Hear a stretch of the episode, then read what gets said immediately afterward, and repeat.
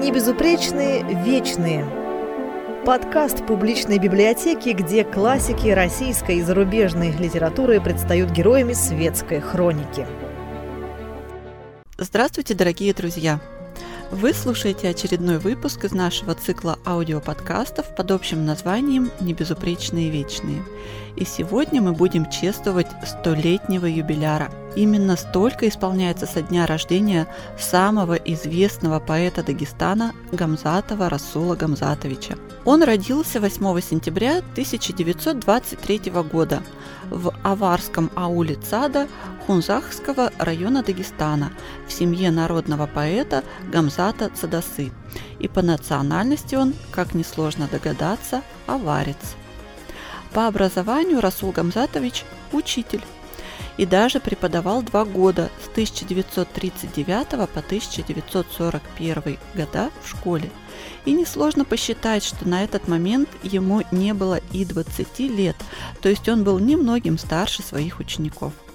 Стихи Расул начал писать в 9 лет, а печатать его произведения начали в 1937 году, когда в республиканской аварской газете «Большевик гор» вышло первое его стихотворение.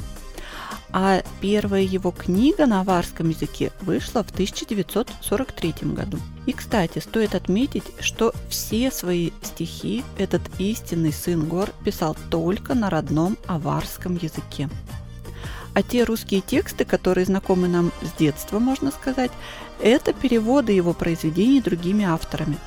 Например, перевод особенно широко известных «Журавлей», которые стали песней по инициативе и исполнении Марка Бернеса, принадлежит Науму Гребневу, за что Гамзатов называл его своим соавтором. Поэт говорил так «Оно, стихотворение, казалось ему ближе всех других стихов, ибо он сам израненный воин, потерявший на войне своих близких и друзей. Оно стало для него собственной болью.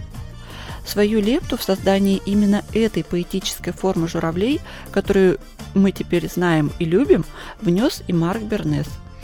Ведь первоначально в стихотворении вместо слова «солдаты» Гамзатов использовал слово «джигиты», и строчки звучали так – мне кажется порою, что джигиты, с кровавых не пришедшие полей, в могилах наших не были зарыты, а превратились в белых журавлей. Певец попросил изменить и сократить текст. Сначала я сопротивлялся, писал позже Гамзатов, но Бернес смог уговорить меня, что убрать из стихотворения плохие строчки может и плохой поэт, а вот удалить хорошие по плечу только хорошему поэту. Что касается семьи Гамзатовых, то у Расула было трое братьев. Старшие Магомед и Ахильчи не вернулись с фронтов Великой Отечественной войны. А младший, Гаджи, родившийся в 1926 году и впоследствии посвятивший свою жизнь также литературе, стал академиком Российской Академии Наук и ушел из жизни относительно недавно, в 2011 году. Наш сегодняшний герой выбивается из общего ряда персон, о которых мы вам рассказываем, тем, что о нем нет ничего, что могло бы заинтересовать так называемую желтую прессу. С его именем не связано никаких скандалов, громких конфликтов или подозрений в потакании каким-то своим слабостям. Его жизнь не отмечена какими-то особыми потрясениями или испытаниями. Но это в своем роде и является примечательным само по себе. Ведь, как говорится, просто жить, не просто жить. Расул Гамзатович был счастлив в любви. Со своей женой Патимат они прожили долгую жизнь. Семья всегда была для него тихой гаванью, а супруга не только любимой женщиной, но и верным другом. Они воспитали троих дочерей – Зариму, Патимат и Салихат, которые подарили им четырех внучек. Получается, что Расул Гамзатович жил в эдаком бабьем царстве. Но стоит отметить, что он всегда и в жизни, и в своих произведениях относился к женщинам с большим уважением и какой-то особенной трепетной теплотой – ведь не зря женская тема является в его творчестве одной из ведущих. Сколько у него замечательных стихов, посвященных матерям, возлюбленным, всем женщинам мира, но особенно, конечно же, его землячкам, гордым дочерям Кавказских гор. Вот что говорила о своем талантливом муже Патимат Гамзатова. Он всегда оставался мягким, легко ранимым, переживающим за все человеком. Он робеет перед наглостью, теряется, не может никак понять тех, кто нагло врет, обманывает. Говорю, не реагируй. Нет, не может. Он очень благородный человек, который щадит даже тех людей, которые сделали много плохого для него. Но знаете, в поэзии Расул Гамзатович остается великолепно организованным человеком. Но при этом, по ее же словам, он отличался какой-то особенной неорганизованностью в быту, какой-то беспомощностью, часто терял часы, ручки и даже стихи. И при этом она отмечала, быть женой, хорошей женой, для каждой женщины огромный труд и большая ответственность. Для любой женщины и при любом муже. Быть же женой неординарного человека вдвойне. И еще нам хочется поделиться с вами интересными, но при этом малоизвестными фактами из жизни Расула Гамзатовича. Например, поэт признавался, что больше всего на свете сожалеет об одном случае. Мне было 23 года в 1947 году, и я выступил на митинге с осуждением Ахматовой и Зощенко.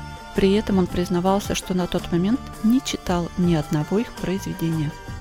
И, вопреки имиджу душевного хлебосольного горца, любившего женщин и застолья, Гамзатов говорил «Я большой пессимист и уважаю пессимистов».